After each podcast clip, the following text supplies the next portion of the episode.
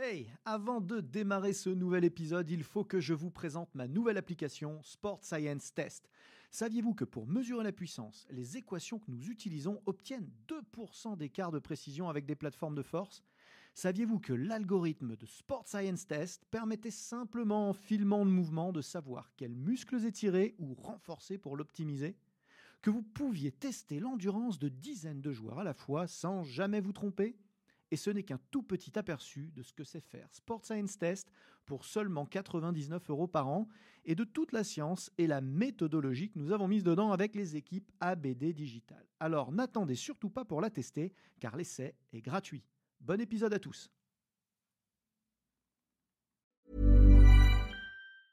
Cool fact a crocodile can't stick out its tongue. Also, you can get health insurance for a month or just under a year in some states. United Healthcare short term insurance plans, underwritten by Golden Rule Insurance Company, offer flexible, budget friendly coverage for you. Learn more at uh1.com.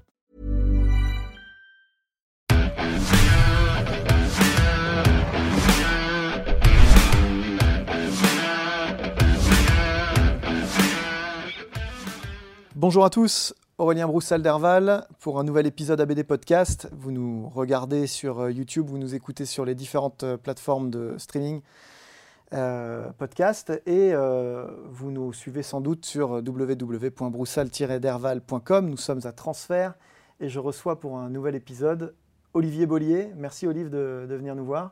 Merci à toi pour l'invitation. Alors c'est cool parce que Olive, d'abord, c'est un, un grand ami. Euh, ensuite, c'est un grand préparateur physique dans tous les sens du terme.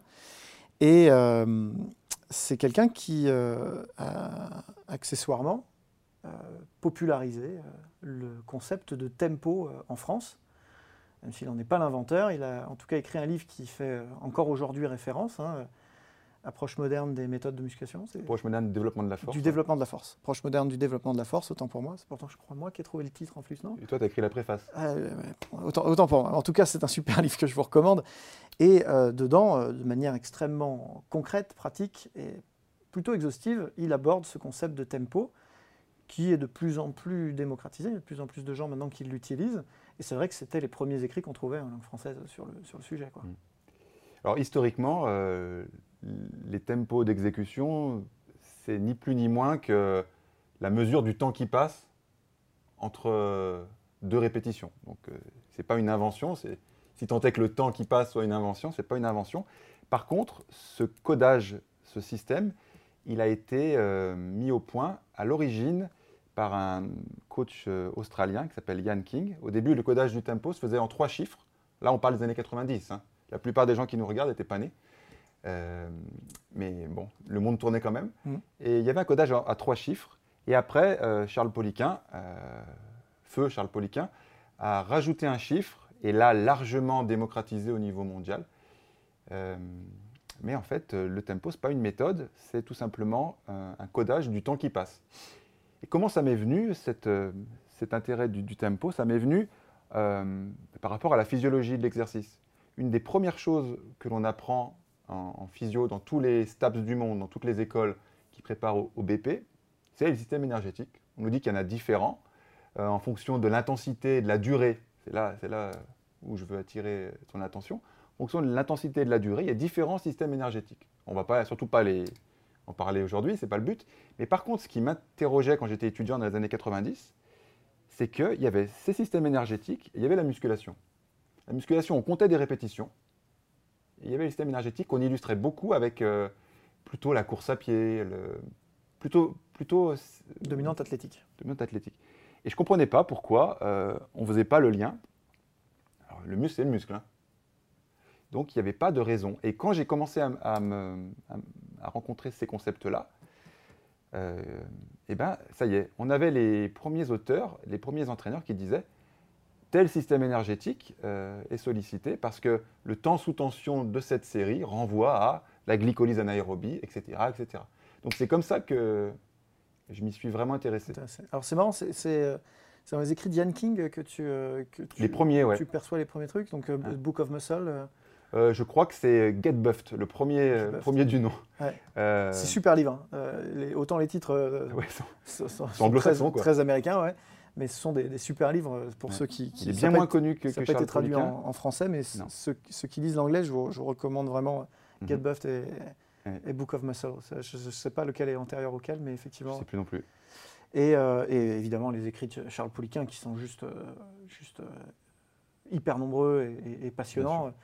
Il y a toujours le Poliquin Group qui est toujours actif, même si Charles Poliquin passe son âme à, arrêter, euh, euh, d'être parmi nous et de produire du coup.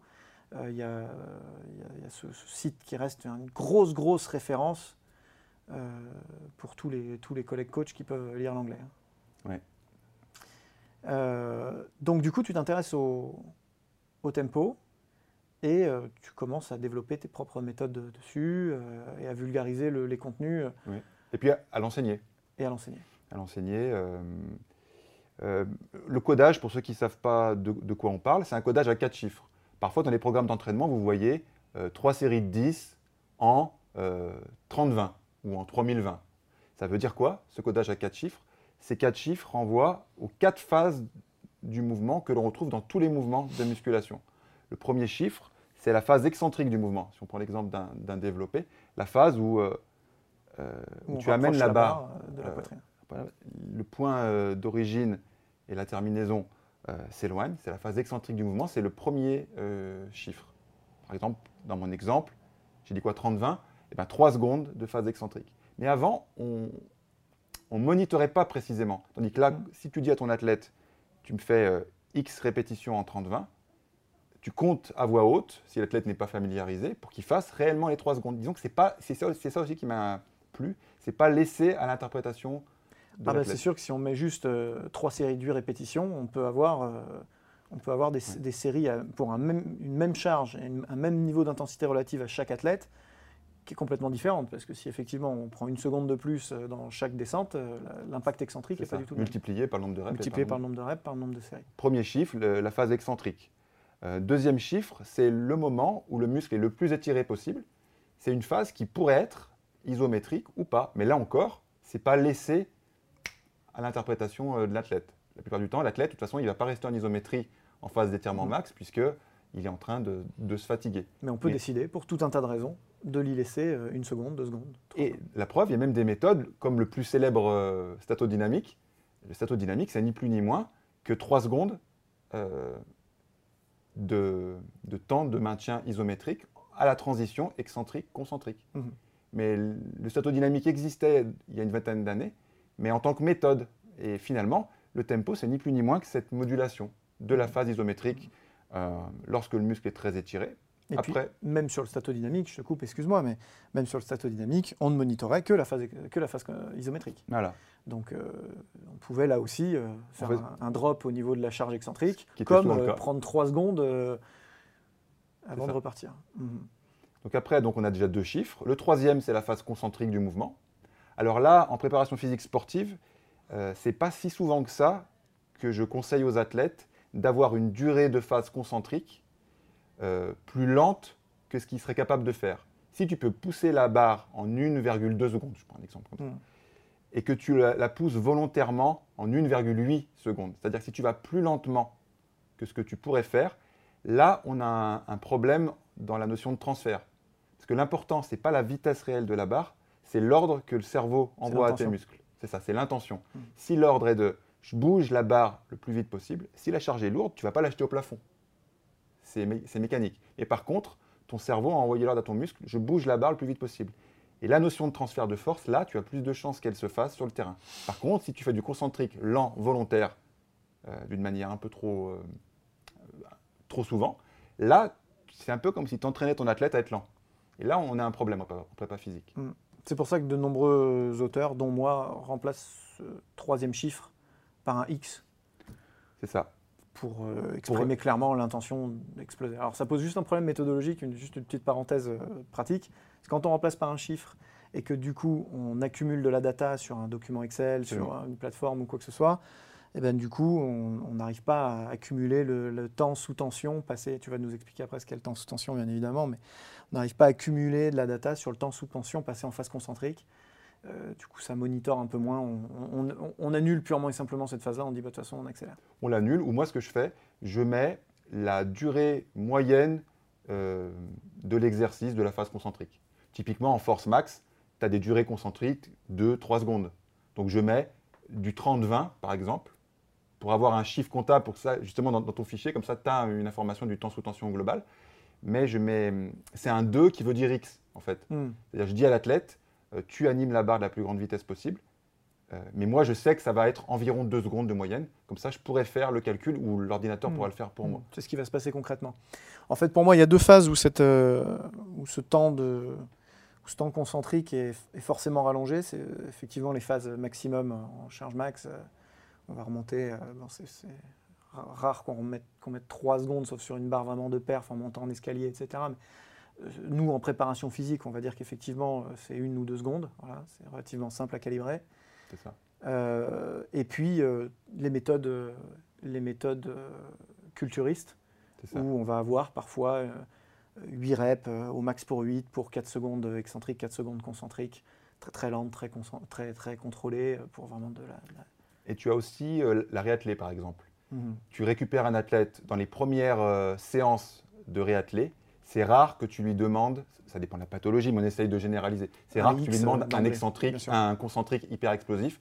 Donc il y a aussi les cas de figure de retour de blessure où, ben, avant d'aller vite, euh, faut-il encore euh, être capable de le faire doucement, volontairement, et puis on accélérera plus tard. Mais globalement, en prépa physique, euh, essayons de, dire toujours aux athlètes pousse fort. Hmm. L'intention. L'intention, plus que la vitesse réelle.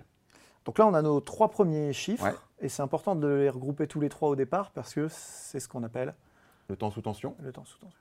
Alors, on peut aussi mettre dans le temps sous tension le dernier chiffre. Alors, ça dépend, ce n'est pas très grave de le faire ou de ne pas le faire. Le quatrième chiffre, c'est le temps entre deux reps. Donc, si on résume, un 30-20, euh, ça serait 3 secondes ici, 0 secondes à la phase de transition. Ça tout de suite. On pousse en X, mais ça correspond à 2. Et puis voilà, on est là. Donc on est probablement sur une charge au-delà 90% du max. On est là, qu'est-ce qu'on peut faire? Si on laisse les athlètes faire, spontanément, quand c'est lourd, quand c'est dur, spontanément, quand tu regardes les athlètes, ils euh, prennent une micro-récup hmm. entre les reps. Normal, c'est dur. en général, avant de redescendre, c'est sur la deuxième rep. Alors ça se voit très bien en squat parce que c'est très facile, tu verrouilles tout, tu es en position de repos entre guillemets. Hmm. Mais là encore, est-ce qu'on laisse le choix à l'athlète de se micro-récupérer ou pas si tu fais par exemple, faites l'essai, faites un 5-5 à, je dis à 100 kg, peu importe, en imposant un 0 au quatrième chiffre, c'est-à-dire qu'entre chaque rep, tu repars sans t'arrêter. Mhm. Et faites un 5-5 dès la première rep, imposez 2 à 3 secondes de micro-récup entre chaque euh, répétition. Et vous verrez que vous pourrez mettre un tout petit peu plus lourd parce que cette micro-récup, ben, elle est euh, mhm. utile pour euh, rendre le poids le plus lourd possible. Hmm. Donc là encore, le dernier chiffre, il nous sert à, jouer un peu sur la micro-récup. D'ailleurs, c'est pour ça que moi, personnellement, euh, sur mon fichier Excel, hein, on donne des, petites recettes euh, De, boulot. Sur mon fichier Excel, pour ma part, j'ai en réalité, en réalité quatre cases séparées. Trois qui, qui prennent les trois premiers chiffres et qui vont alimenter un total de temps sous tension. Et le dernier, je le prends à part et lui, il vient rejoindre le nombre de secondes totales de la récup. C'est ça, deux façons de faire. Alors deux façons de faire, je mets quand même un bémol, c'est que quand on travaille sur euh, des méthodes, euh, par exemple Style, dont vous m'entendez souvent parler euh, dans, cette chaîne ou sur mon site, ou type Strong First, etc., où les phases entre les reps sont des phases d'activation, des phases de surtension, de surrecrutement, et bien là, du coup, c'est plus, plus. plus du tout de la récup. Au contraire, c'est même du gainage actif dynamique et, et de, la, de, la, saturation musculaire. Donc tout dépend aussi de la méthode du courant de travail dans lequel on se situe à tel moment. Je pense même à un truc, euh, euh, on, va, on, va, citer un, collègue qui, vulgarise euh, peut-être un peu moins en ce moment, mais qui, a beaucoup produit sur Internet, Sébastien Bem. Oui, hein, Un mec de grande valeur que, j'apprécie beaucoup, qui à un moment donné avait même avancé des arguments sur une, sur une méthode de travail à haute intensité en, juste en mise en tension par une haute charge sur cette phase, sur ce dernier chiffre en fait. C'était le, cette méthode. Le statique, il appelait ça. D'accord. Le statique. Et c'est pour dire à quel point, c'est juste pour illustrer à quel point euh, ce, dernier chiffre, selon la méthode dans laquelle on, s'inscrit, peut être soit de la récup, soit là aussi quand même malgré tout de la mise sous tension. Il y a un dernier petit piège avec, ces, avec ce dernier chiffre, c'est que dans les patterns de tirage, c'est inversé. Eh C'est-à-dire oui, que tu te évidemment. reposes aux tractions, tu te reposes entre guillemets euh, quand tu es en bas, et quand tu es en haut, tu es dans le dur. Donc mais c'est le même principe, c'est juste inversé. C'est juste inversé. Moi, je garde le même codage personnellement et j'inverse juste les ça. chiffres. On garde tou- toujours tous le même codage, parce que sinon, c'est la panique. Mais il y a juste le moment euh, où elle la récup, mais fondamentalement, ça ne change pas. On commence pas au même moment du, du code. C'est ça. Ouais. Mais le code, c'est chiffre 1 l'excentrique, chiffre 2 la transition excentrico-concentrique, chiffre 3 le concentrique, et chiffre 4 la transition avec la rep suivante. Alors, quels sont les, les grands, euh, les grands tempos que tu utilises et quels sont les objectifs que tu poursuis avec toi? Alors s'il faut donner un tempo un peu universel, c'est- c'est à la fois un piège, mais enfin, il faut quand même donner quelque chose, euh, un, un peu de recette. Le tempo, le, le 30x0, c'est un peu, je trouve, le tempo universel. Pourquoi? Enfin universel, utile un peu à tout le monde. Pourquoi? Parce que cet allongement excentrique de 3 secondes, c'est pas ce que fait naturellement un athlète. 3, secondes, c'est un peu plus long que ce que fait naturellement l'athlète. En général, plus, plus vers deux. Quoi. C'est on, ça. on contrôle la charge. Quoi. C'est ça, on contrôle, et des fois, on ne contrôle pas tant que ça. Donc, euh, quand tu forces l'athlète à freiner la barre en 3 secondes, tu commences à avoir un nouveau stimulus qui crée des nouvelles adaptations parce que c'est nouveau. Et donc, tu obtiens des, des gains euh, grâce à cet allongement excentrique. Mais ce n'est pas non plus, tu vois, c'est pas non plus la quatrième dimension. C'est-à-dire l'athlète, euh, il comprend assez simplement ce que tu lui expliques. Si tu commences à faire des tempos avec Et des ça te phases flingue millimétriques- pas la, la qualité de la phase excentrique pour autant? Voilà. De la phase concentrique, pardon, pour autant. Tu voilà, tu, tu c'est pas simple- saturé C'est complètement en faisant simple, 3 c'est simple d'accès. Ouais. Donc tu vois, ce tempo-là, il est, il est utile. Et, et après, il faut, globalement, il faut voir juste le tempo comme un nouveau levier. D'habitude, on avait nos nombres de reps, nos nombres de séries, notre récup. Et maintenant, pour euh, créer des nouvelles adaptations, tu as aussi euh, le temps sous tension. Tu vois, ce n'est pas une méthode en soi, c'est un levier sur lequel tu peux... C'est un indicateur de charge qui, qui permet de la préciser. C'est ça. Donc, euh, c'est vrai que bon, on en a parlé un petit peu sur les, sur les phases effectivement de force maximale. On va vraisemblablement cadrer un petit peu plus, euh, notamment dans les contrastes de méthode, euh, le premier chiffre qui, est- qui va être vraiment important parce que soit on veut de la qualité euh, sur, sur le- la restitution dans la phase concentrique et donc il ne faut pas qu'il soit trop long. Soit à l'inverse, on veut un impact excentrique important et du coup bah là on peut aller jusqu'à quoi? 4 secondes Moi, je dépasse... Le total des deux premiers chiffres ne dépasse jamais euh, 5 secondes. C'est ça, ça c'est un bon, un bon repère. Ouais.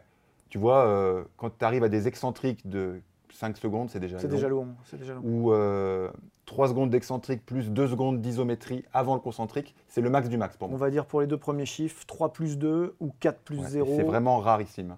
Mais voilà. Ouais. Pourquoi euh, D'expérience, quand tu dépasses 5 secondes de préconcentrique, euh, les avantages à freiner la barre sont partiellement annulés par justement l'allègement tel que tu dois faire sur la barre. Ça annule une partie des bénéfices. Donc euh, je trouve que l'optimal, euh, il se fait à 5 secondes max. Après. Après, après, on peut se demander. Ceci dit, euh, sur un beau 4 secondes ou 5 secondes, on peut même avoir un, troisième chiffre de 0. hein.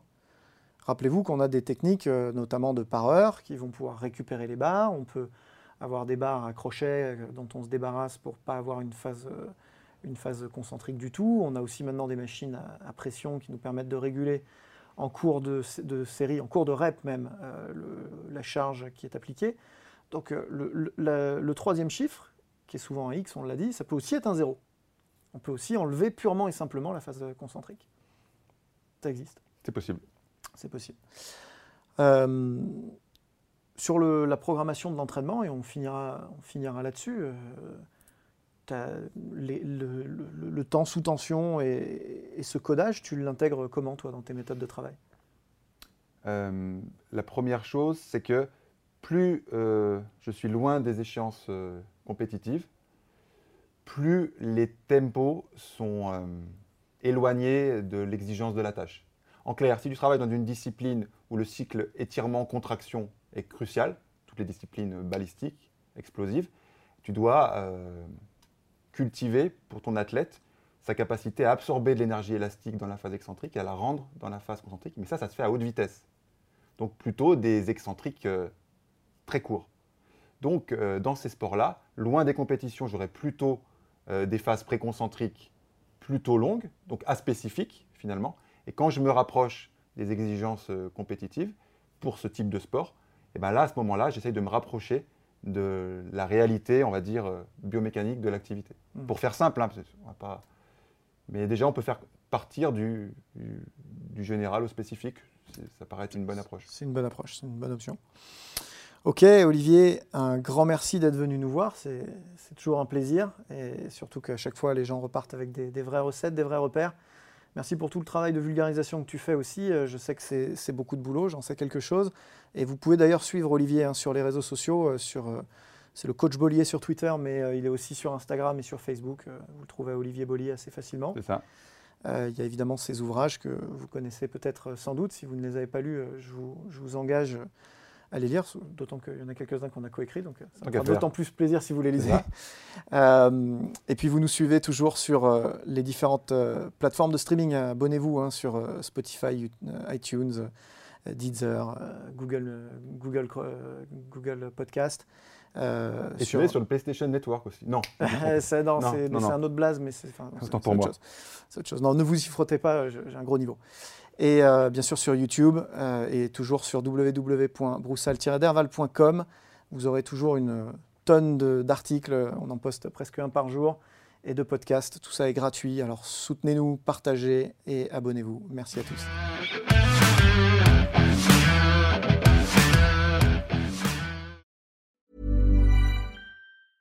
Mom deserves the best, and there's no better place to shop for Mother's Day than Whole Foods Market. They're your destination for unbeatable savings, from premium gifts to show-stopping flowers and irresistible desserts. Start by saving 33% with Prime on all body care and candles. Then get a 15-stem bunch of tulips for just $9.99 each with Prime. Round out Mom's menu with festive rosé, irresistible berry chantilly cake, and more special treats. Come celebrate Mother's Day at Whole Foods Market.